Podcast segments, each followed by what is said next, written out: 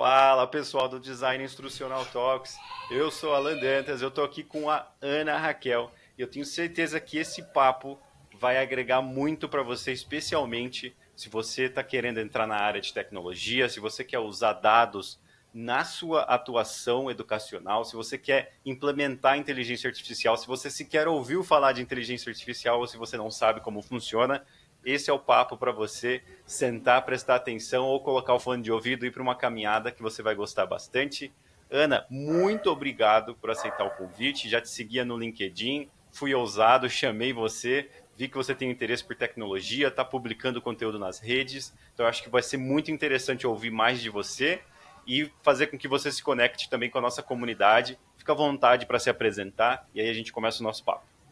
Boa, legal. Eu que agradeço aí, Alan. Né? Finalmente a gente conseguiu também esse papo depois de algum, algum tempo aí marcando. É, sou a Ana, Ana Raquel. Ana, pode me chamar de Ana. É, eu sou graduada inicialmente em letras, faz um tempinho já, foi lá em meados de 2010. Fui para a sala de aula, bem novinha, 19 anos. É, fiquei na sala de aula um tempo.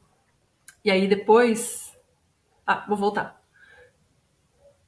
Fui para a sala de aula, é, fiquei ali em torno de cinco anos em sala de aula. E, bem, o Alan deu uma introdução aí, né? Tecnologia, sempre fui curiosa, sempre tive bastante interesse em outros, outros temas que não só a língua portuguesa, que não só leitura, que não só letras.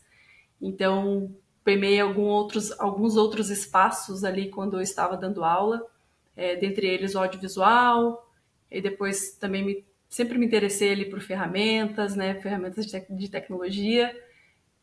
E surgiu, né, depois de um tempo dando aula, muito nova também, é, pensei por que não, né? Por que não é, tentar tentar outras áreas e outros espaços ali, mesmo ainda em educação. E aí foi quando surgiu a oportunidade de vir para Curitiba, eu sou do interior de São Paulo, originalmente, hum. vim para Curitiba, e aqui eu comecei a atuar em editoras, como revisora de texto inicialmente, né? Afinal, letras. E depois da revisão de texto, eu tive a oportunidade de começar uns trabalhos como freelancer. Ali, né, fiz alguns cursos livres em roteiro, um pouquinho de cinema, aí peguei uns trabalhos como freelancer, desde a roteirização até a captação entrega final de videoaula. E ali eu comecei a ter contato também com o termo design instrucional, ali faz uns oito anos atrás. E a partir dali também eu comecei a ter, é, além dessas experiências como freelancer, né, tive uma oportunidade de migrar da revisão de texto para conteúdo digital numa editora que eu trabalhava. É, e aí eu fui para o conteúdo digital, conteúdo didático digital, e uma função bem conectada com o design instrucional, pensar em objetivo, roteirização, objetos digitais educacionais, realidade aumentada, enfim. Então foi ali que, de fato, eu fui me encontrando nesse, nesse lugar de educação, tecnologia, conteúdo digital, e aí a gente né, conecta e vai estudar um pouquinho mais. Aí nesse meio termo eu me especializei em tecnologias para educação na Federal daqui de Curitiba e na sequência também encontrei cursos de design instrucional e depois vagas em design instrucional. E aí cheguei aqui em design instrucional, depois desse, dessa trajetória ali da sala de aula para cá. E que, e que trajetória. Podemos falar nome das marcas com que você já, em que você trabalhou? Tem problema? Porque eu acho que pode ser bem interessante para o pessoal. Boa. Tem problema? Não, não tem. Eu passei. Estou vendo o seu LinkedIn aqui. Ah, fica à vontade, mas só para comentar para o pessoal. Eu estou vendo o LinkedIn da Ana e é interessantíssimo, porque eu tenho centenas de pessoas com na sala de aula que se formaram em letras e querem entrar no design instrucional ou querem trabalhar de forma remota. Só para vocês terem uma ideia, a Ana vai, vai comentar melhor, mas ela saiu de professora de língua portuguesa para revisora de texto, analista de conteúdo, produção de videoaulas, que não é bem design instrucional, mas ela timidamente colocou design instrucional aí. Aí foi para é, ministrante do curso de edição e produção de conteúdo digital revisora, depois editora multimídia, e aí ela foi para tutora e design, designer instrucional. Ela foi para designer instrucional numa grande edtech, que é a Lura, que eu quero saber muito dessa experiência, sensacional. E agora ela está no Itaú, né, como designer instrucional, que eu acredito que deve ser uma coisa, um, um, processo bem estabelecido, uma coisa incrível que eu também quero ouvir muito.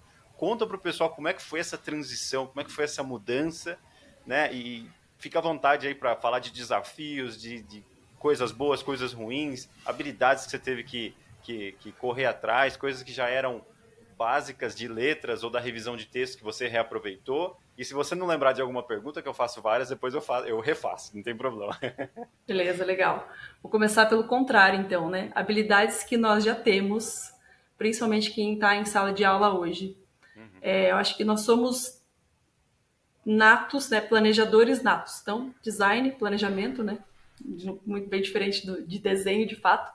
Então, nós somos planejadores natos, nós temos facilidade com facilitar processos, pessoas, lidar com né, conflitos também. Então, e nos comunicamos também né, de forma mais é, clara e, enfim, né, dia a dia, sala de aula, né, para quem trabalha com 30, 30 alunos numa sala. Então, assim, já tem essas skills na ponta da, da do lápis ali. Sim. Depois dessas habilidades, é, o, né, trazendo para o meu contexto aqui, é, como eu citei, muita curiosidade e muita vontade também de, né, o básico que a gente sempre está falando também, aprender. Então, quando eu estava em sala de aula, é, eu já sempre gostava de trazer, né, aulas que não, que fugiam um pouco do, do comum ali de vamos abrir a apostila e vamos ler um texto. Então, filme, é, levar para o laboratório, mexer no computador, fazer um né, redação no Word, enfim. Então, sempre ocupando esses espaços do uso de tecnologia em sala de aula. Isso lá atrás, em escola pública, inclusive, era bem desafiador. Então, essa curiosidade também é, me trouxe né, possibilidades de também arriscar, arriscar aplicar para essas vagas, inclusive lá no começo. Né? Então, saindo de letras, indo para revisão, é, é, super né, ok, é, é o quase que o, o esperado, né, para quem faz letras. Sai da sala, vai para revisão, tradução, edição, enfim. Só que aí eu, eu, eu me encontro também ali no, no, no momento de até ruptura, de que eu sou muito generalista para estar tá só no texto. Eu gosto de um monte de coisa. Eu, eu gosto de tecnologia, eu gosto de filme, eu gosto de várias outras outros temas também, né, mais é, que interseccionam com educação, enfim. Então, a partir disso, eu fui, quando eu fui fazer essa, essa especialização em, em tecnologias e inovação para educação, eu entendi ali o meu perfil, que era muito mais amplo do que e, e, e, que me abria também outras possibilidades que não só ficar ali no texto propriamente. E aí foi a partir dali que né, foi também o risco, claro, atrelado às oportunidades também, né, dos caminhos ali que, que, que se abrem, mas foi muito também de, de entender assim o, o meu perfil e de abrir também né, para as outras possibilidades que não só a formação inicial, que não só a sala de aula.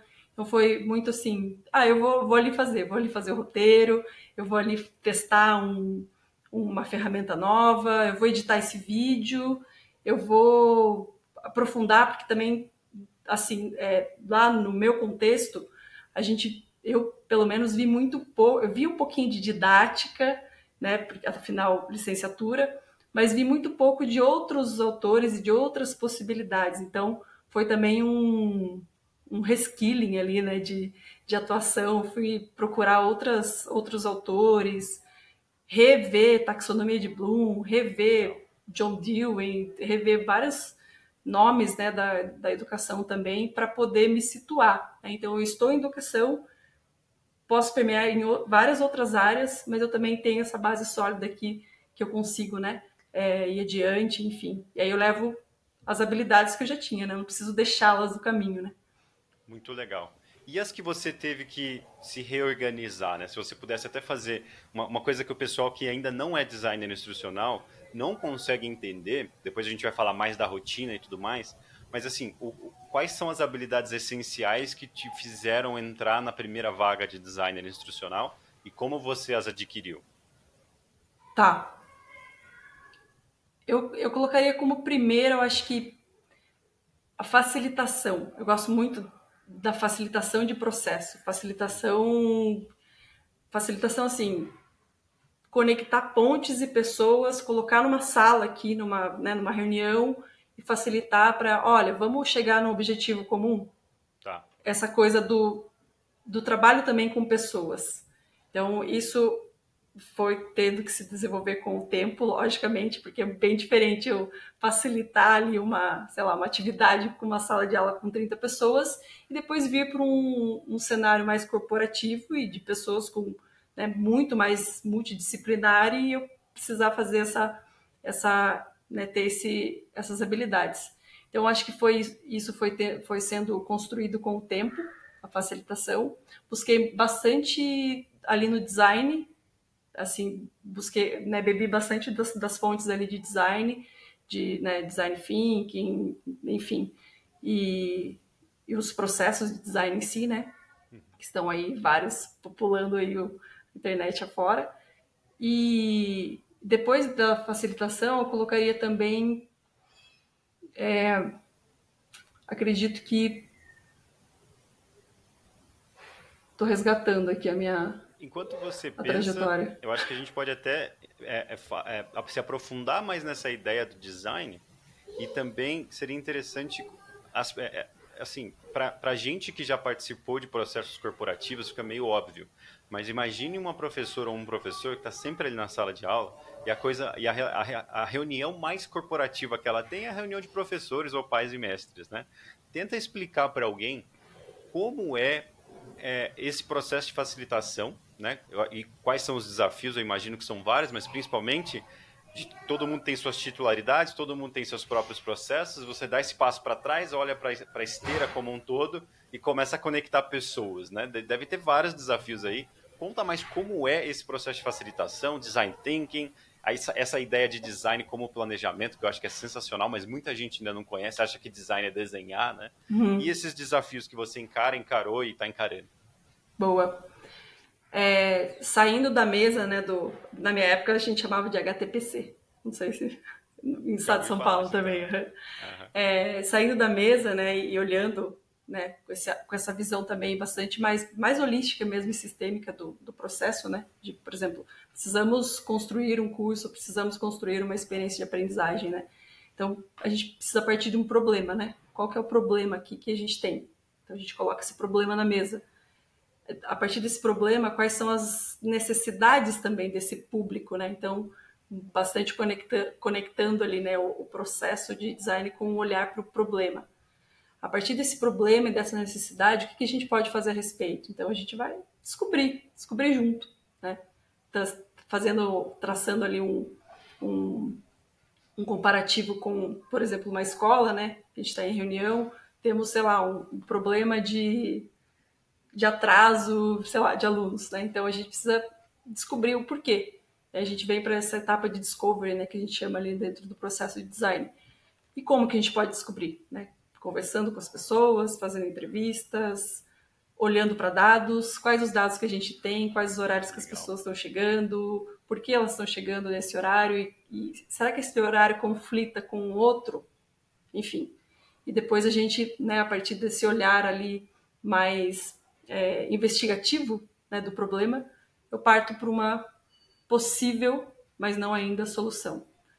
E a partir disso, né, valido hipóteses também, então eu acho que é muito importante, até aqui para a educação, né, a gente está livre é, e é um espaço muito amplo para a gente validar muitas hipóteses, principalmente no cenário de aprendizagem. Né? Será que, será que eu fazer um curso, é, sei lá, um curso híbrido vai atingir o objetivo de aprendizagem, um assíncrono não vai. Então, eu, a gente tem essas possibilidades para validar hipóteses. Então, aí eu pego essa, algumas dessas hipóteses e então vamos testar, né? Vamos prototipar uma solução, vamos testar diminuir o horário da, aumentar o horário da, da chegada para as pessoas não chegarem mais atrasadas, enfim, ou vamos trazer aqui uma, aí vai muito do, do problema, né? E do perfil também do público a forma como a gente vai trazer essa solução.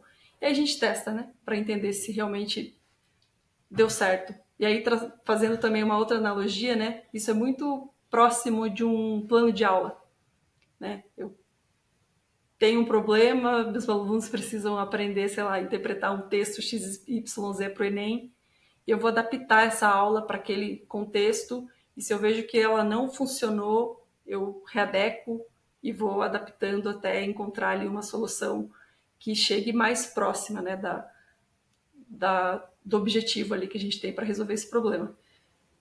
Muito bom. Basicamente, é, depois Não, a gente põe o processo. As, as, analogias são incríveis. Você pensou em mais alguma outra habilidade que você acha que foi relevante você desenvolver ou você depois teve que desenvolver depois que virou designer instrucional, alguma coisa assim? É, eu tive que desenvolver também, além de, de facilitação, eu acho que eu, eu vou também para um lugar aqui um pouco mais, mais filosófico, assim, talvez, de ler o ambiente. Legal. Né? Leitura, assim, por exemplo, eu estou atuando constantemente com pessoas altamente técnicas, então eu preciso muito fazer essa leitura do, do público que eu estou trabalhando até a gente chegar na solução de aprendizagem. Tem, né? Aí, para quem também não sabe, tem muita gente atrás, por trás, né? Até a gente chegar num, num módulo, por exemplo. Então, fazer essa leitura de ambiente, entender o público que eu estou lidando, entender as necessidades até desse público, a linguagem que ele fala e como que eu vou chegar, por exemplo, uma pessoa altamente técnica ou né, que vai co-criar comigo ali, por exemplo, um, módulo sobre, sei lá, é, enfim, qualquer, qualquer tema complexo. É, como que eu chego nessa pessoa falando de educação e também trazendo termos técnicos, técnicos de educação, falando do processo de educação e como que a gente vai construir junto uma ementa, um módulo, um objeto educacional, né? Então, é fazer essa leitura também da, dos diversos públicos que a gente também aqui, enquanto pessoas da educação que não estamos em sala, lidamos constantemente, né? Seja no corporativo, seja com freelancer, enfim, a gente está constantemente fazendo essa esse contato, né, com muitas pessoas. Então, acho que leitura também do, do ambiente, desculpa, foi muito necessário. E a gente também vai adquirindo muito com o tempo para entender. Aqui eu não consigo falar de taxonomia de Bloom ainda. Aqui eu vou ter que dar, trazer várias analogias até a gente chegar no compreender. E aí a gente vai desenvolvendo junto, né? E, e trouxe belamente essa questão da troca, né? Muita, você não pode ter um processo seu, né? Tem muito, muitas profissões que você consegue ter um processo seu ali que você decora até o processo, o que falar em determinado momento e tal. O que eu acho muito mágico do design instrucional e da gestão de produtos, que para mim tem muito a ver, é que você vai ter que ler, você praticamente vai ajustar todo o seu processo cada vez que você o fizer. Né? Então, sei lá, estou fazendo um, tô, tô co-criando um curso com um especialista em blockchain. Eu vou ter que mostrar para esse cara, para essa pessoa, que eu efetivamente sei do que ele está falando, eu tenho credibilidade ou conhecimento suficiente para não, não para fazer o curso no lugar dele, mas para conversar, dialogar ali sobre o tema, para que ele confie na minha questão, no, no, meu nível técnico e ele abra mão de algumas coisas que ele tenha trazido para esse planejamento dessa pessoa. Né? Então, é, é, é, você tem que ser muito bom em design instrucional, você ter que saber um pouquinho ali daquelas sobre pessoas, igual você disse, e entender o que pode ser uma troca relevante para aquela pessoa. Às vezes a troca relevante é: ah, não, eu quero fazer a gravação de boné, beleza, mas você vai, vai fazer o módulo 1 mais fácil, mais, menos técnico. Ah, não, eu quero gravar de shorts ou gravar sentado, beleza. Mas o, o a, a, primeira atividade não pode ser tão prática quanto você está querendo fazer. Né? Esse tipo de coisa assim, eu acho formidável, assim, eu acho muito legal. Perfeito. E aí a gente tem, né? É, já troquei muito com pessoas que querem atuar na área, né? E às vezes a gente tem aquela, aquele mito do script também, né? Do roteiro, Vou chegar na minha salinha com o meu roteiro de perguntas para fazer professor técnica. Esquece, a massa é outra coisa, né? Vai ser outra coisa.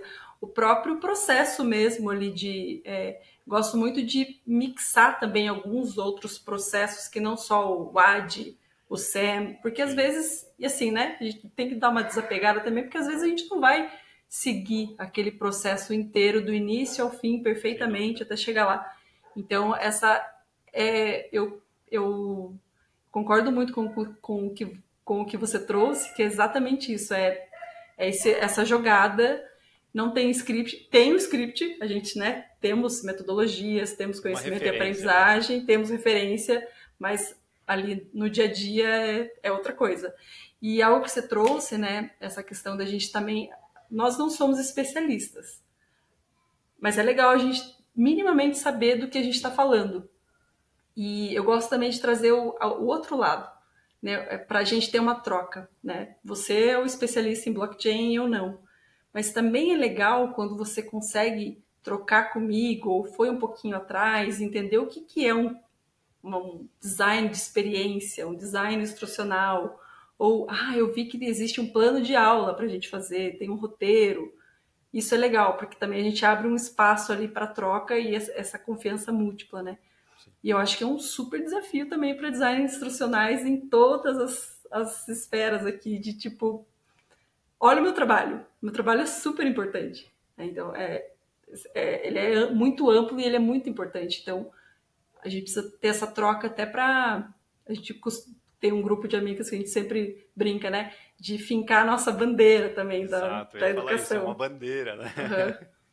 muito massa. Eu concordo plenamente. E tem, tem duas pessoas com quem eu trabalhei é, que fizeram um trabalho sensacional, assim, que é a Fernanda Carvalho, eu gravei um podcast aqui com ela, ela é, ela é professora também no curso de Design Instrucional da EBAC, e o Pedro, que ainda está na EBAC lá, representando o time de produtos da EBAC, o último remanescente, e eles são tão bons no design instrucional, mas eles também são tão bons nas áreas em que eles eram product owners, que era tecnologia o Pedro, e design, design gráfico e, e, e toda essa, essa parte mais criativa, a Fernanda, que eles levaram a bandeira do design instrucional para os especialistas com quem eles, eles trabalhavam e co-criavam. Né? Então, eles chegavam com o processo já falando, ó, oh, vamos falar de variável assim, vamos falar de banco de dados e não vamos falar de programação assíncrona não, nesse momento, não sei o que. O cara, mas como é que você está trabalhando com educação e sabe tanto assim de programação? Não, eu tenho que saber, meu trabalho.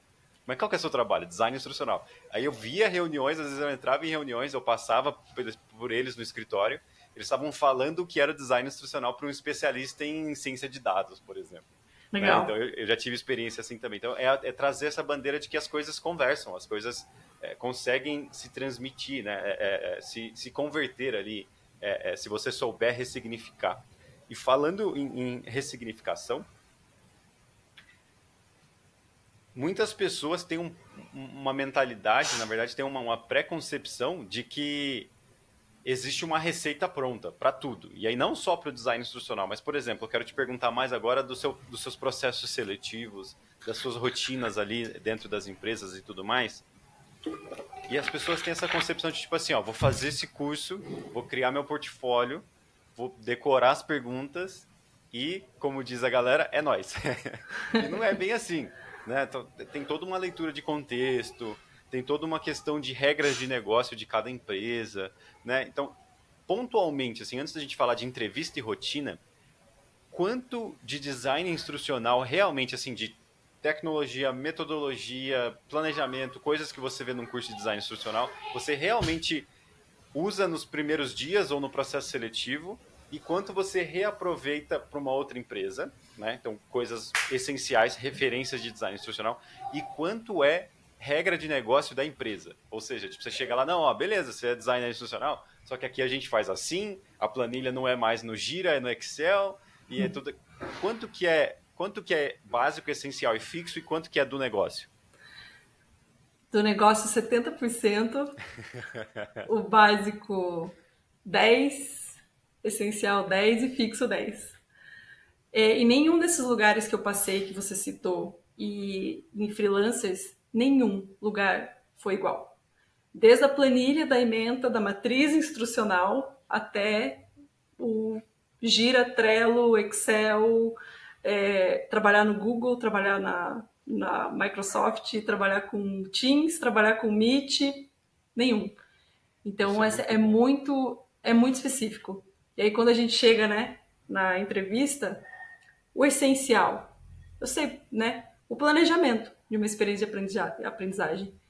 O planejamento, o método que eu vou usar, as metodologias ativas, é, teorias de aprendizagem, essencial, né? É, o, é a nossa base. Show de bola. Todo o resto vai ser aquilo que a gente já falou: adequação, uma remixação, entender o contexto, entender o cenário. Então, acho que é isso. É bem. Nossa, é, já é virou é um corte aqui pro Instagram, já, só essa sua fala. Porque assim, o pessoal acha que tem uma regra pronta que você aprende, vou fazer a mesma coisa no Itaú, vou fazer a mesma coisa na Lura, né? E não é, é tem a base. E aí o que você disse me, me lembra uma coisa muito importante, que até vou perguntar como você fez para processo seletivo e para recrutamento, que é assim, uma coisa que o pessoal de casa tem que levar em consideração. A primeira pessoa que vai ver o seu currículo não é designer instrucional. Ela não entende tanto de design instrucional quanto ela deveria. A primeira pessoa é uma recrutadora. Ela pode saber um pouco, mas ela não sabe muito. Então, assim como a Ana que acabou de falar, empresa A usa Microsoft SharePoint, empresa B usa Google Drive. Se não tiver Google Drive, ou pelo menos se não tiver uma correlação em software de gestão de ativos na nuvem, software de gestão de documentos na nuvem, no seu currículo, se tiver Google Drive ao invés de SharePoint, para essa pessoa, muito provavelmente, você já vai ser descartada. Então, essa ressignificação do próprio currículo da experiência, sem mentir, é claro, já vi gente mentindo. Sim. Mas se você consegue pegar o requisito básico de uma vaga e ressignificar para o que você já fez ali, com termos parecidos, ou, ou, ou na, sua na sua autodescrição, dizer que você tem aqueles requisitos básicos, você consegue entrar numa vaga. Eu gravei podcast aqui com, se não me engano, André, me perdoe se eu não lembrei seu nome direito.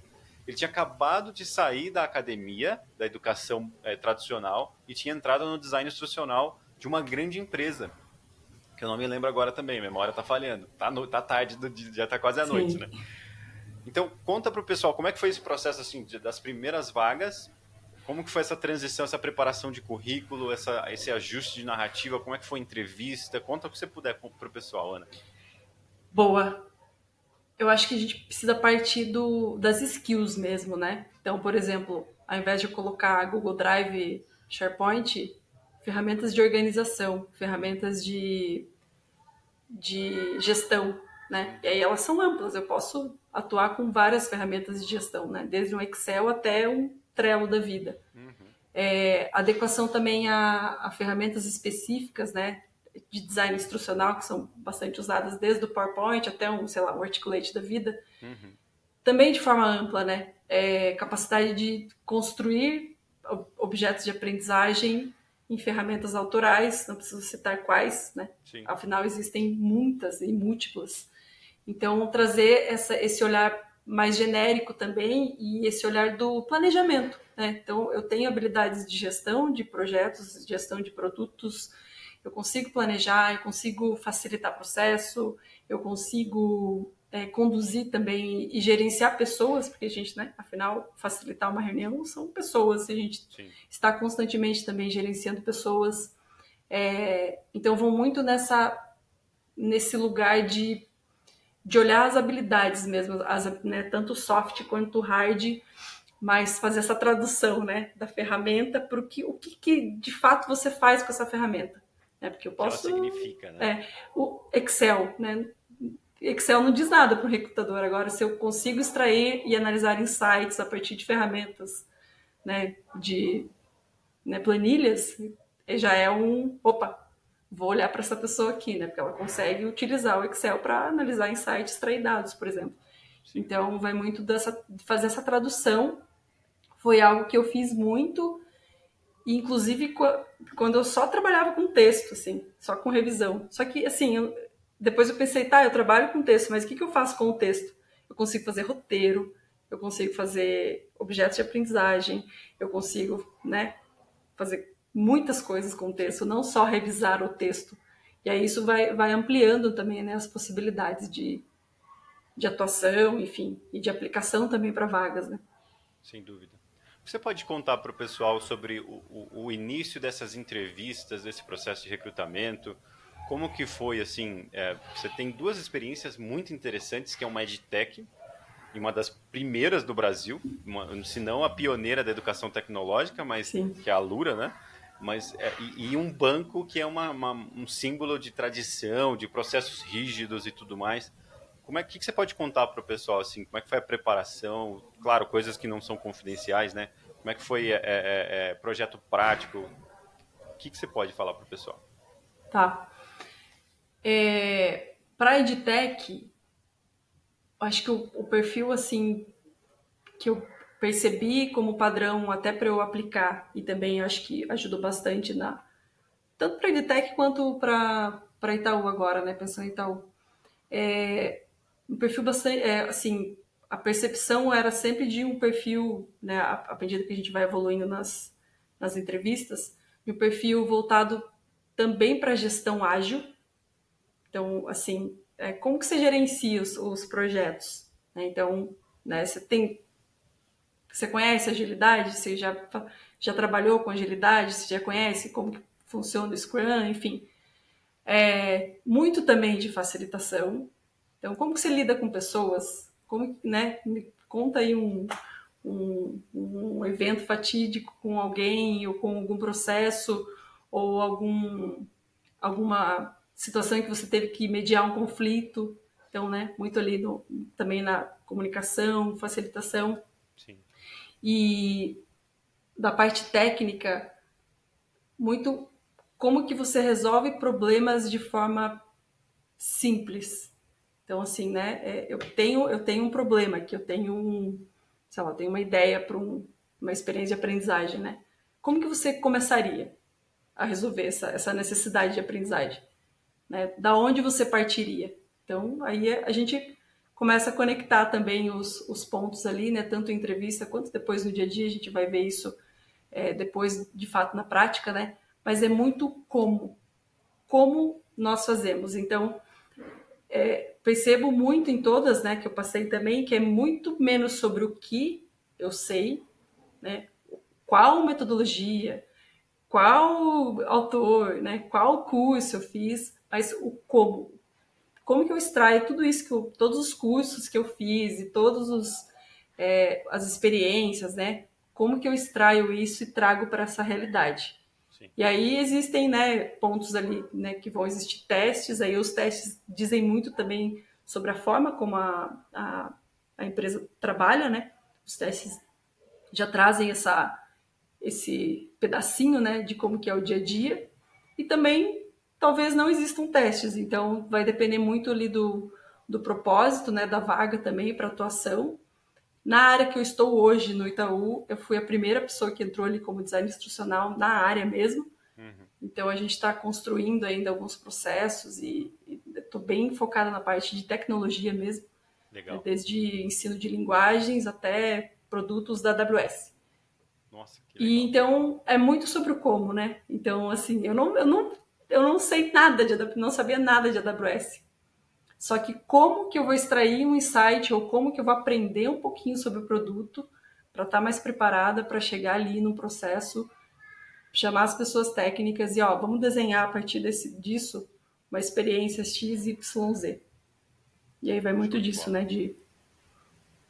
E eu imagino que a EdTech seja mais informal nesse sentido de processo do que um banco, né? Como é que você poderia descrever para o pessoal a rotina, um dia a dia, assim?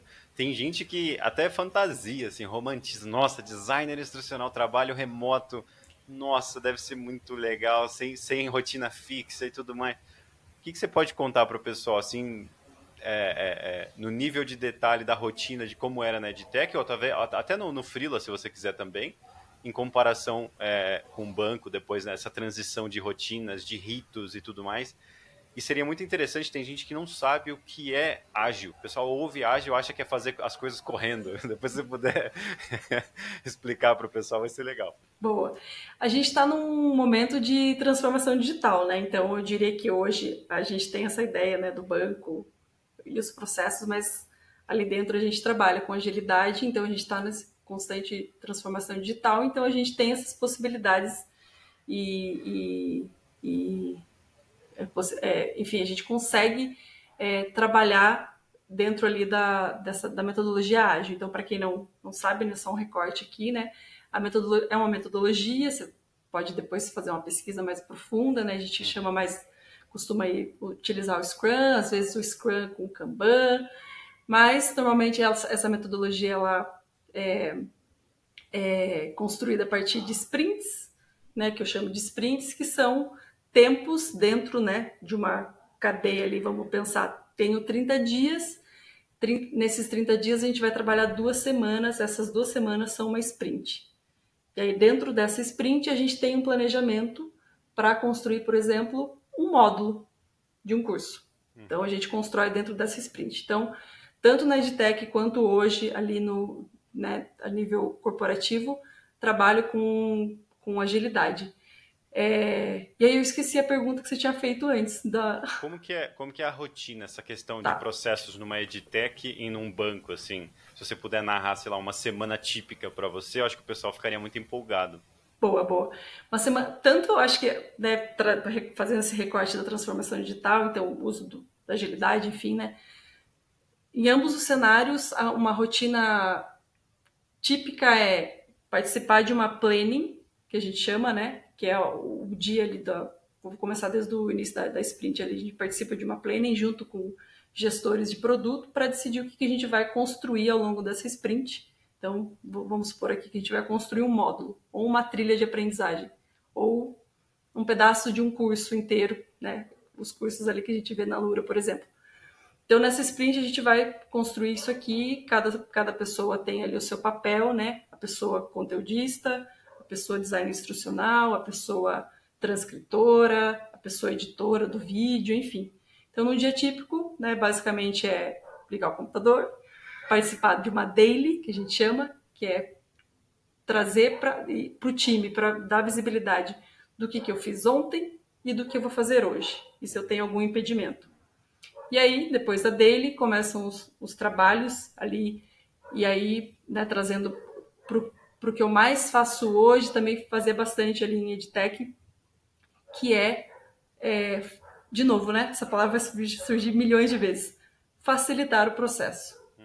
Alan, conseguiu gravar aquela aula ontem? Vamos sentar aqui, vamos ver se tem algum impedimento, vamos ver o que, que funciona para você aqui, vamos fazer um teste, vamos fazer uma aula teste, Ei, aquela documentação está pronta? Vamos, vamos sentar junto? Vamos fazer junto? Ah, é, não estou travado aqui nessa atividade avaliativa que eu preciso né, construir para final da sprint. Vamos sentar, vamos construir junto.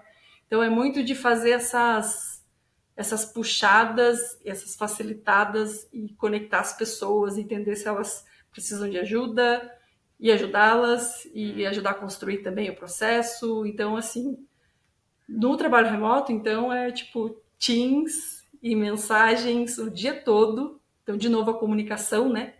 Comunicação muito assíncrona também, até para a gente conseguir exercer o, o, o trabalho em si, né? Conseguir ser produtivo ali também, bastante comunicação assíncrona e bastante é, empatia também para lidar com situações. Então, às vezes, a gente vai conseguir construir um módulo na sprint inteira, porque é, somos pessoas, então existem ali alguns, né, algum, alguns imprevistos no meio e tudo bem, a gente né, revisa isso, revisita isso, mas está muito nesse lugar de.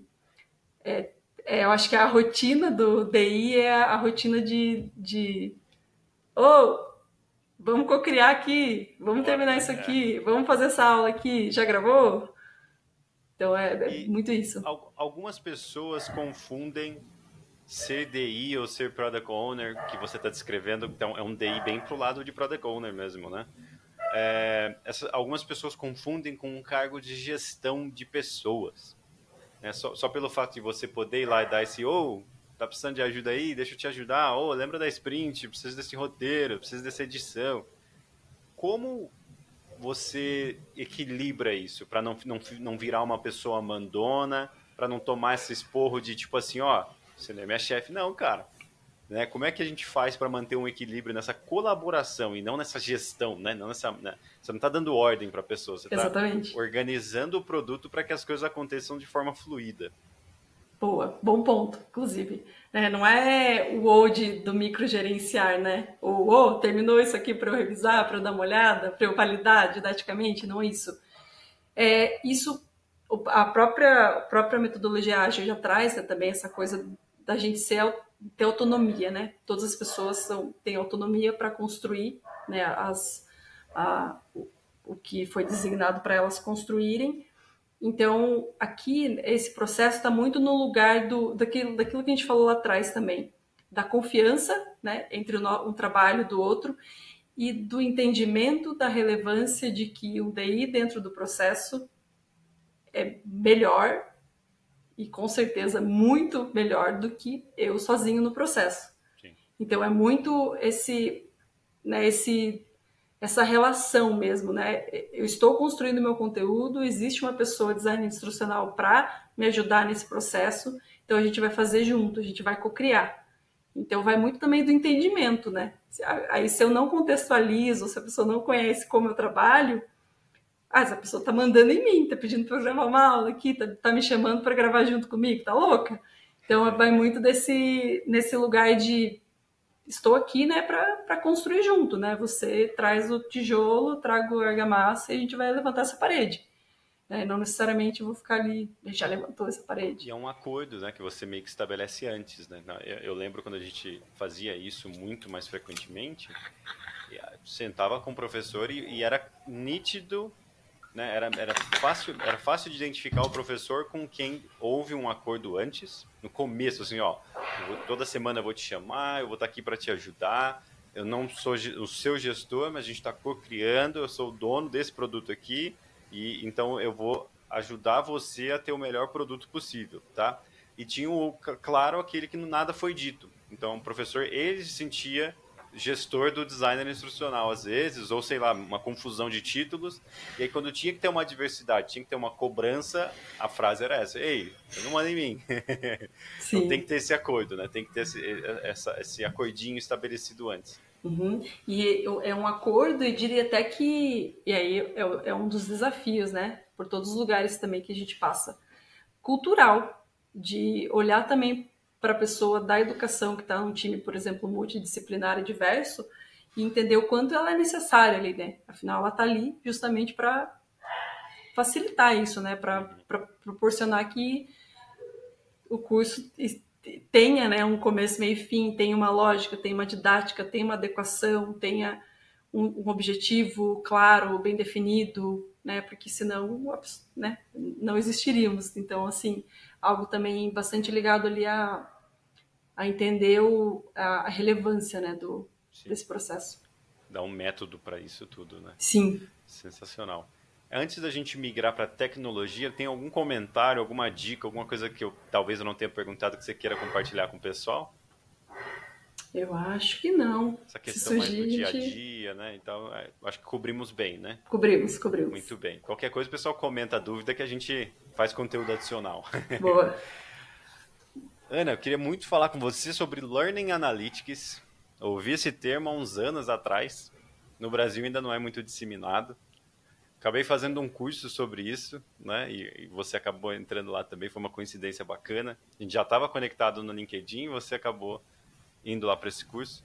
Eu também tenho um curso de inteligência artificial que foi o acidente mais feliz da minha vida. Eu já dava aula de inteligência artificial um tempo atrás, antes de virar hype.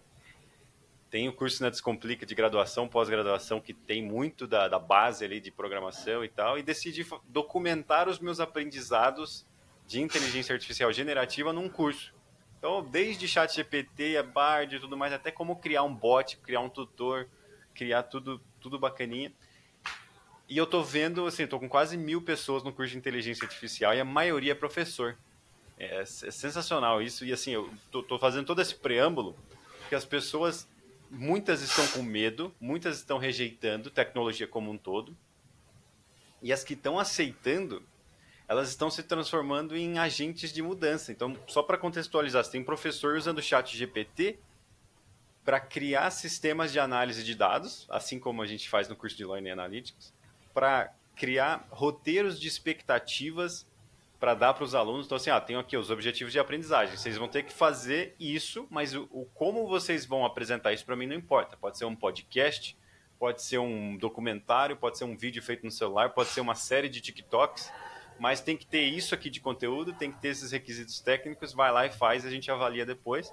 E tem um professor que nunca programou na vida, nunca modelou uma coisa 3D na vida, um ativo 3D, e está fazendo modelagem 3D de moléculas e fazendo situações imersivas 3D para aquele Google Cardboard assim com celular, para os alunos aprenderem de forma mais imersiva. Legal. Só de falar eu já me arrepio as costas uhum. dele aqui. Massa. Então, assim, é uma autonomia técnica sem precedentes. Né? E eu não estou nem falando para quem quer empreender, para quem quer ter o próprio negócio. Estou falando para quem está na sala de aula, está contente, mas vai melhorar ainda mais, vai, vai aumentar o tempo de acúmulo de informação, o tempo de síntese, o tempo de criação de coisas, né? Criação de coisas inimagináveis há, há três anos atrás dentro da sala de aula. Eu quero ouvir de você como é que você está lidando com isso, quais são suas perspectivas, qual, qual, é a sua opinião. Tem gente que não gosta, tem gente que diz que isso vai atrapalhar, realmente tem riscos e desafios. Mas conta mais sobre isso, dados, inteligência artificial e essa parte tecnológica que você disse que gosta. Boa, legal. É, o ano era 2023, janeiro, né? Aí o resto da história todo mundo já conhece, né? O ChatGPT e, e, e, o boom de todas as ferramentas. Sim. Aí eu vou começar primeiro por dados. Agora, assim, não sei a, da, das pessoas que vão assistir, se identificar. Todas a, é, é super difícil, principalmente quando a gente faz freela, né? A gente recebe uma demanda, a gente faz a etapa ali de análise, a gente constrói uma experiência de aprendizagem e a gente entrega. E a gente nunca mais fica sabendo se aquilo deu certo, né? Quais são os dados né? Será que as pessoas acessaram? Será que não? Será que elas aprenderam? Será que elas realmente fizeram aquela avaliação que eu planejei na matriz instrucional? Eu fui essa pessoa, eu nunca soube se realmente, né, aquela, aquela etapa do AD lá que a gente coloca né, a implementação e a avaliação lá no final, mas no, no, no fundo né, ela é um contínuo, mas aquela etapa ali, principalmente falando aqui de projetos freelancer, né, eu nunca soube depois o que aconteceu com a experiência que eu construí. E isso sempre me incomodou. Eu queria muito saber, porque afinal a gente faz análise prévia. Ah, o público é esse, a idade é essa, legal, temos um contexto. Mas e depois? Funcionou? Não funcionou? Cadê os dados na minha mesa? Eu nunca tive os dados na minha mesa. Então, isso sempre me incomodou. E aí, com, né, eu acho que isso é muito recente também, né? Você citou o seu curso. Aí tem um livro recente também da Megan Torres, que é o é, Análise de Dados para Design Instrucionais, que é bem legal, inclusive recomendo. Andréa Filatro também tem um bacana. Learning Analytics, né? né? E, isso, de ciência isso. de dados na educação, né? Isso, bom. E tem o Learning Analytics também, que é da editora Senac, na Amazon, que tem para Kindle. É bem bom também. É, então, para mim, super recente. O, o, inclusive o termo, sei lá, eu acho que eu conheci se a gente está em 2023, 2022, 21 para 22, super recente. Learning Analytics. Ah, legal. Beleza, e aí, né? Como que eu começo? E, e aí foi, foi surgindo essa, esse interesse por entender, né? Não só a etapa de, de análise ali, mas o durante e o depois, entender o que está que, que tá rolando aqui no meio dessa experiência, né? Quais os dados que existem? Né? O, né? o que, que como que as pessoas estão aprendendo, o que, que elas mais acessam, né? quem são elas, que, enfim, isso deu certo, isso não deu, enfim. Então, foi muito desse interesse de, de me aprofundar mais nisso, de entender melhor né, essa etapa, que para mim, na minha atuação, é, quando a gente é professor, a gente lida com isso, né, naturalmente, notinha, quantas uhum. pessoas, né, enfim. Mas para essa área especificamente, não. Então, beleza, comecei ali, ainda estou engatinhando, bastante no entusiasta, mas tentando entender também bastante o quanto isso pode ajudar, tanto enquanto design instrucional, quanto em algo até maior, né, em gestão mesmo da aprendizagem, né, como que eu conecto os dados de uma plataforma os dados de avaliação, como que eu faço essa, essa, né, essa convergência aqui para entender como que eu readequo essa experiência de aprendizagem, reanaliso, enfim, né? Oferto essa experiência de outra forma, em outro formato, enfim. Então, tô ali nesse, tô nesse lugar de, de, de estudo, um pouquinho, às vezes um pouquinho mais, às vezes um pouquinho menos. E aí tem até um meme, né? É, que diz que na vida a gente precisa se importar com três coisas: aprender Excel, inglês e não deixar, acho que alguém te abalar, alguma coisa assim. É. E aí o Excel, putz, vou ter que aprender Excel agora, né? Então, assim, um pouquinho de Excel, um pouquinho do, né, um pouquinho de Python, um pouquinho de entender como que funciona o banco de dados e tal. Vai aprender bastante de Python lá no curso, hein? Boa. e aí, aí veio o boom, né? Janeiro. Aí volta para janeiro ali. É, inteligência artificial. Ah, inteligência artificial é isso, é aquilo, bora usar e tal. E às vezes a gente esquece que por trás dessa inteligência artificial, né, a gente está lidando com uma massa extrema de dados. É uma gama, né? Afinal, são os dados que né, fazem a coisa toda acontecer. E aí, para a educação, e é, é algo que, que eu tenho pensado muito e discutido também né, nos, nos, nos lugares assim que, que a gente passa, enfim, é, beleza, a IA está aí, já chego lá, né, o quanto ela tem esse potencial de, de nos ajudar, mas como que a gente está tratando hoje, ou como que a gente vai implementar, por exemplo, uma IA num cenário XPTO, num, sei lá, um chatbot numa, numa plataforma, ou dentro de um do LMS gigante, ou dentro de um cenário corporativo, né?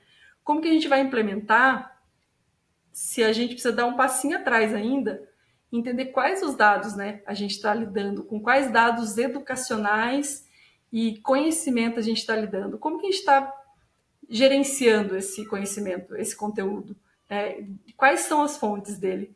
Então aí eu vejo um mar de oportunidades até para outras profissões, né? Curadoria técnica, curadoria de conteúdo, curadoria de chatbot, gestão de conhecimento, enfim, N possibilidades, né? Exatamente. E aí, beleza, vamos olhar então, né? Porque o chat mesmo a gente sabe que ele ele pegou a internet inteira para dentro dele, né? Então assim, aí tem todas essa, essas questões, né? Que a gente já está bastante habituado em, em, conversar sobre ética, viés, às vezes ele erra, Sim. quase sempre, né? Então depende do prompt, é importante validar. Então a gente chega nesse, nesse lugar de quais os dados a gente tem e o que, que a gente quer né, com essa ferramenta. Acho que aqui o, o grande cerne é o que, que a gente quer e qual problema a gente vai resolver também com ela. Porque nem sempre pode ser que ela resolva. Sim. Né? E aí é algo que eu sempre trago também, né? E há para quê e para quem. E aí a gente chega no, né, a gente volta lá atrás do problema. Então, quais problemas a gente quer resolver? E aí a gente consegue, né? Obviamente, aqui eu tenho um olhar, acho que eu tenho um olhar mais caminho do meio. É incrível mas tem aquele lugar também, tá, vamos com calma, acho que é legal, né? Então, estamos aqui, temos muita, muitas conquistas, tais, né? Você acabou de mencionar aí professores usando, isso é incrível. Temos muitas conquistas, também tem, temos muitas coisas para lidar, né? Sim. Principalmente com questões aí éticas, enfim. Psicológicas e, também, né? Exato. E, mas, assim, no, no fim do dia, né? eu, eu ainda estou muito nesse lugar de qual problema eu quero resolver com, com a IA. E aí, no, no campo educacional, a gente consegue né, listar alguns, por exemplo, essa otimização, é, essa análise de dados mais rápida, tentar personalizar, mas, de novo, né, com quais dados a gente vai personalizar, como a gente vai personalizar. E aí eu enxergo também que também tem um mais aço de possibilidade para quem é da educação atuar nisso. E aí é algo também que eu sempre trago. A gente, na nós da educação, a gente tem que muito tomar tomar, ocupar esses lugares também, né, de, de tecnologia e porque no, né, no fim do dia também quem está cuidando, por exemplo, da gestão do conhecimento para criar uma personalização da aprendizagem é de educação? Se não é, quem está ali de educação? Então, assim, tem várias possibilidades para a gente estar tá ali, né? Para a gente ocupar esse espaço e, ó, eu consigo ajudar aqui, né? A gente consegue treinar uma... Eu consigo associar, né, conceitos da educação, aprendizagem, né, com conceitos tecnológicos. Sim, eu, eu consigo te ajudar, né? Você é uma pessoa técnica, treinar um, um, um, uma máquina ali para, putz, ó, isso aqui, essa, esse conteúdo é introdutório para tal coisa, é intermediário, enfim, né? Então, para a gente chegar naquele nível de personalização que todo mundo está falando, né? E aí até postei esses tempos no LinkedIn, até para puxando algumas pessoas para um papo, porque legal, tá super né, em alta, todo mundo falando, usando prompt, o chat, e tem um monte de ferramenta que surge, né? Milhões aí por Nossa, dia. Muitas, é. Muitas. E, e aí eu fui muito nesse lugar também de, tá, eu quero ver a coisa funcionando. Alguém está usando e está funcionando? Eu quero ver o negócio funcionando, assim, de fato, né? Personalizando de fato. Então a gente ainda tem poucas evidências também do que funciona e do que não funciona. Isso falando de generativa, né? As, as, os outros lugares a gente já tem mais evidência. Então, Mas, enfim, né? Eu acho que. Eu estou fazendo meus estudos aqui, estou com um bot de aprendizagem de idiomas. Ó, oh, legal. pois eu compartilho mais detalhes. Legal. E, e, desafios, Ana? Assim, eu vejo vários desafios psicológicos. Acho que a, o algoritmo ele tem uma tendência de, de, por questões de sobrevivência, toda, toda entidade minimamente ativa quer sobreviver. Então, o algoritmo busca atenção. Então, para ter mais atenção e se manter vivo, entre aspas, né? Ele vai reforçando alguns vieses que nem sempre são bons na gente. Né? Então, as preferências, alguma coisa que a gente tinha uma, uma, um gosto, uma vontade em determinado momento, acaba virando uma tendência muito recorrente em redes sociais e no, no próprio chat GPT ou inteligências artificiais distintas aí. Hoje já se fala de companheiras de IA, companheiros e companheiras de IA, né? Como se fosse uma namorada, um namorado mesmo, que não sabe falar não.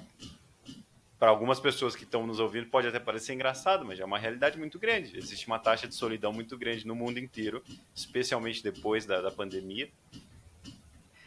Mas assim, eu queria falar com você mais de, de desafios para a educação. Hoje eu vejo um, um desafio que os designers instrucionais estão resolvendo devagar, mas é, é muito mencionado no livro Trabalho e Educação. É um livro que está virando quase que uma bíblia, de tão bacana que é esse livro. Ele vai desde o começo assim da, da, da, história do trabalho, da história da educação até os momentos atuais. Assim, é muito, e ele tem até um quiz na, entre os capítulos para você se, se avaliar. É sensacional, uma experiência de aprendizagem num livro completamente diferente. Assim, eu recomendo, eu já postei sobre ele, eu vou postar mais no, no Instagram. E lá o que você aprende muito é que a educação não deveria ser somente para o trabalho. Você não devia aprender Learning Analytics porque você quer um, um, um, um trabalho de consultora, uma vaga mais bacana, um trocar de empresa e tudo mais. Você devia aprender pelo ato de aprender, de se tornar uma pessoa melhor. E quanto mais a tecnologia está tomando a educação, mais a educação está virando uma coisa meio binária. Então, tipo assim, ah, vai ajudar a arrumar um emprego novo? Então, bacana. Ah, não vai ajudar? Então, corta. Vamos, vamos fazer slice, slice, slice até chegar no cerne aqui. Ah, então, essa habilidade, esse portfólio, esses, esses códigos aqui que você apresentar no seu portfólio, você vai arrumar um emprego. Todo o pensamento crítico, a filosofia, a história, as datas, vamos tirar porque não tem tempo. vamos competir pela atenção. Esse é um grande desafio. Como você enxerga isso? Como que você acha que os designers estão fazendo para trazer mais da educação pela aprendizagem mesmo, não só necessariamente para arrumar um emprego, que eu acho que é muito válido, mas não, não deve ser o único, único motivo, e outros desafios que a tecnologia tem trazido aí para a educação pontualmente. Ou se quiser trazer fora da educação também, fica à vontade. Boa. Acho que você pontuou bem aqui, deu até uma, um, um overview legal. É, saiu um, um, relatório recentemente do sistema FIAP, é, e ele tem lá vários insights, enfim. E um deles, até ele traz esse cenário de, ok, né, estamos no, todo mundo aqui olhando para a tecnologia, mas a gente também agora vai ter o desafio né, dessa atenção e de olhar para a pessoa que está ali aprendendo, né? olhar para a pessoa aluna. E, com, e aí uma das várias tendências, né, inclusive isso o relatório deixa muito claro, é de novo, digo de novo porque eu tô, eu tô desenhando experiência de aprendizagem para o digital faz muito tempo. Então, até tiro de novo. Agora a gente está num lugar de tendência também, não só tendência, mas de colocar nossa atenção em habilidades humanas e em experiências que toquem humano para humano. Por exemplo, cohort, é, comunidade de aprendizagem, o relatório até traz um, possibilidades né, de, de trabalho com as, com as pessoas, que não só essa coisa mecanicista né, e tecnicista do vou estudar para trabalhar, mas outras, é, outras habilidades que a gente deixou assim, né? Aqui eu estou falando, não vou generalizar porque eu não estou mais na sala, né? Sim. Mas habilidades como né, a própria comunicação, um teatro, uma roda de conversa, uma roda de leitura, é, habilidades humanas, né, propriamente. Então, eu vejo como desafio a gente puxar essas pessoas para trazer atenção para isso, né? Assim, quando eu dava aula, o celular, o, smartphone estava começando a entrar na sala de aula. Bem assim, eu não tinha smartphone, eu tinha um Motorola StarTAC. E aí eu fico imaginando, depois, né, de algum tempo, fico imaginando como é hoje, né? A gente compete com tudo, com TikTok, com um monte de coisa, agora com vários, é, várias ferramentas também de IA. E o quanto, eu acho que é, é, isso você já, acho que pontuou muito e, e eu reforço isso, né? O desafio está exatamente construir experiências de aprendizagem que conectem humanos com humanos. É, aprender junto também, né? Aprender junto, aprender, né? Aprendizagem social lá do Bandurra. E, e olhar muito para isso, né? Para essa para esse lugar assim de eu acho que é, eu, traria isso mesmo de antes de aprender a aprender a conviver, né? É, e aí essa coisa, né, é, você trouxe, eu fiquei até reflexiva aqui, né, do trabalho, de, de aprender para o trabalho, né? E tá muito forte isso, né? Tá assim, qualquer mais. curso, ah, isso aqui vai me ajudar tal coisa lá no trabalho, né? E aí minha vida, né? Minha vida social, minha vida quando eu desligo um dispositivo, né? Como que ela fica? Sensacional. E os jovens, a gente ainda vem de uma geração, eu também, quando eu, eu dei aula, o celular estava entrando assim, e hoje eu nem imagino como é que seja, né? Então eu fico imaginando esses jovens, jovens pós-pandemia, né? Então tem muito jovem aí que já já tá numa geração de poucos irmãos, poucos primos, criado em apartamento e aí no apartamento pós-pandemia e a gente o jovem é tão moldável que se criar um hábito de ficar só em casa no computador no videogame estudando em casa rapidamente esse vira a vida dessa pessoa né é difícil uhum. de mudar então eu fico imaginando essa educação voltada só para trabalho e aí as pessoas não se interessam por estudar, porque não necessariamente estão pensando em trabalho, elas estão pensando, sei lá, em diversão, em se conhecer, em se melhorar. E aí não veem mais a educação como um meio de, de autoaprimoramento, né? Isso é, é, bem triste de imaginar, né? Sim. Então, é, é, eu acho que o designer instrucional ele vem para esses meios corporativos trazer essa mensagem. Beleza, vamos ensinar ciência de dados, mas ó, a gente tem que ensinar pensamento crítico, porque se ele não fosse cientista de dados, mas for trabalhar com gestão, ele vai poder aplicar esses conceitos. Então, vamos fazer analogia, vamos trazer outros exercícios, exemplos práticos distintos, né? Então, acho que o design instrucional é essencial nisso. E eu não canso de levantar a bandeira, igual você falou, que tipo, qualquer um pode gravar uma videoaula. Qualquer um pode pensar numa sequência de módulos ali e tudo mais, não tem problema nenhum. E, e às vezes, uma pessoa técnica, não designer instrucional, pode até fazer um bom trabalho, tão bom quanto um designer instrucional mas a pessoa do design instrucional é essa ponte, né? Eu acho que é, é, é imprescindível, tenho dificuldade com essa palavra. Que você faça uma ponte de, ó, eu conheço minimamente a psicologia de aprendizagem, conheço a sua área, mas eu quero fazer uma ponte para que o, o canal pra, pelo qual você transmita o seu conhecimento seja o mais fluido possível né, e seja o mais legal e engajador possível. Né? É, é, sensacional. Se pudesse, eu ficaria falando de design instrucional umas seis horas. Sim, sim. É muito legal. Muito bem. Ó, eu fiz todas as perguntas que eu tinha para fazer. A última que eu deixei aqui, depois já faz suas conclu sua conclusão, seus, seus recados e tudo mais, é o que você enxerga para o futuro da nossa atuação do design instrucional com toda essa com toda essa tecnologia, todas essas mudanças psicológicas, né? até o conceito de psicologia da aprendizagem tem que ser revisto, porque a psicologia como um todo está mudando, o engajamento está mudando, as emoções estão mudando, os gatilhos estão mudando, né? O nível de autoconhecimento de um indivíduo mediano agora está bem maior do que antigamente, então a gente tem que repensar tudo isso. Mas como é que você enxerga a nossa atuação e, mais pontualmente, como é que você enxerga a carreira da Ana para o futuro? O que, que você almeja, o que, que você está buscando? e o que, que, você está fazendo para chegar nesses novos horizontes aí?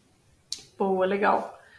É, eu enxergo a atuação, é algo que eu tenho trazido bastante também nos círculos que eu convivo, de ter uma abordagem muito mais sistêmica e estratégica, porque a IA, as outras tecnologias, vão trazer o que a gente chama de outputs. Vão trazer ali, vai automatizar alguma coisa, eu vou poder criar uma avaliação ali, depois validar, vai otimizar o meu tempo, vai me ajudar. Né? Ela está ali. Uhum. Vai acontecer essa. Está acontecendo, né? E aí, com essa visão estratégica e sistêmica, a gente vai ter que olhar para os outcomes. Aque, aquela, aquilo que, eu, que, que a gente criou e aquilo que a gente está planejando, a gente atingiu o objetivo? A gente chegou lá? E aí, essa visão estratégica e sistêmica também se aplica ao olhar humano, né? Então, beleza, estamos aqui com um arsenal, uma prateleira de, de curso, uma prateleira de experiências. Quais delas, quais habilidades que não só técnicas a gente está trabalhando, né? pensar nas softs também. É, então, essa, essa visão traria, assim, como foco, visão sistêmica e estratégia do todo. Legal. Às vezes a gente não vai ter oportunidade, né? Dependendo do lugar onde a gente trabalha, a gente não vai ter oportunidade de atuar de fato assim. Mas eu diria que a gente precisa se enfiar nisso aí. Ei, vamos olhar aqui estrategicamente para o que a gente está tá acontecendo, vamos olhar de forma sistêmica, olha, talvez isso aqui não seja por esse caminho, talvez essa, esse treinamento, por exemplo, não seja o caminho. Talvez um outro que a gente colhe mais na cultura, nas, né, né, você trouxe do pensamento crítico, nas habilidades é, é, mais soft, né, nas soft skills. Então, essa coisa do de trazer esse olhar né, de forma mais ampla. E aí, para mim, é, eu, eu estou hoje, né, gosto bastante de IA, gosto bastante, tenho estudado um pouquinho de, de dados, tem que começar pelo Excel, né, primeiro, um pouquinho, né, se bem que agora o Copilot está chegando aí no Excel também, logo com prompt a gente vai falar, analise isso aqui, e vai, vai acontecer. Até gere o dado, né? Exato. É, mas é importante, né, a gente saber disso, é, eu vejo muito, assim, eu gosto muito, né, como eu trouxe lá atrás, eu sou muito tenho esse olhar mais genérico e também mais sistêmico, então é, é, algo que eu tenho trabalhado bastante também, né, de olhar um pouquinho mais o todo, né, focar na estratégia, objetivo, objetivo de negócio, então e, e trazer o dado para cá também, né, para esse para esse compilado. Então eu tenho seguido permeando esses caminhos assim, mas super aberta também para ajudar pessoas, designers instrucionais que queiram trocar uma ideia, que queiram entender também um pouco mais de detalhes sobre o processo, adequação, adaptação. A gente está aí, né? Estou aí no LinkedIn. E... Tá fazendo um ótimo trabalho lá compartilhando conteúdo. Quem não segue, eu vou deixar todos os links depois. Se tiver outros links também, talvez de mentoria, produto que você pense aí no futuro, também manda que a gente atualiza. Boa. Vai, vai agregar bastante. Legal. Muito bem. Recados finais, alguma dica, alguma coisa que você queira dar? Talvez algo que eu não tenha perguntado. Eu sempre faço isso no final, porque às vezes tem alguma coisa que você queria trazer aí que eu não tenha perguntado. Pensando. Acho que. Acho que eu queria trazer, assim, a. A gente está falando muito de futuro do trabalho, né? Uhum. E aí eu, eu convivo com muitas pessoas que ficam, ai meu Deus, acho que eu vou perder meu trabalho pela IA. Então, acho que um recado final, assim, da gente, de novo, né? É levantar nossa bandeira educacional e ocupar esses espaços, tentar ocupar esses espaços, né? É lógico que eu estou falando de uma maneira super né, é, genérica, mas importante a gente conhecer também o, o, o nosso perfil, né? Nosso perfil aqui enquanto pessoas da educação, entender o que funciona para a gente? Seja estando em sala de aula ou não, e ocupar esses espaços da tecnologia, de negócio, corporativo, não corporativo, comunidade de aprendizagem, enfim, estar nesses espaços aí que a gente tem bastante oportunidade para atuar, né? não só com, com a, a tecnologia em si, mas trazer outros olhares também, né? outras perspectivas acerca dessa atuação. Acho que é isso. Muito bom. Acho que até desligou meu microfone principal aqui, porque tem um gato faminto na minha mesa. Ana, só Sete tenho a agradecer. Muito obrigado aí por ter aceitado o convite. Parabéns Boa. pela sua jornada. Sem dúvida vai ajudar muita gente com esse papo. Você aí que está nos assistindo, pode ver todos os links da Ana aqui, é, LinkedIn e tudo mais, para segui-la, para pedir uma ajuda, para trocar uma ideia, para ver o conteúdo dela também. Dá uma, uma, uma reforçada lá para a gente levantar essa bandeira sempre. Eu deixo meu, minha boa noite aqui para Ana e um bom dia, boa tarde, qualquer horário que seja aí para você. E até mais. Até, gente. Obrigada.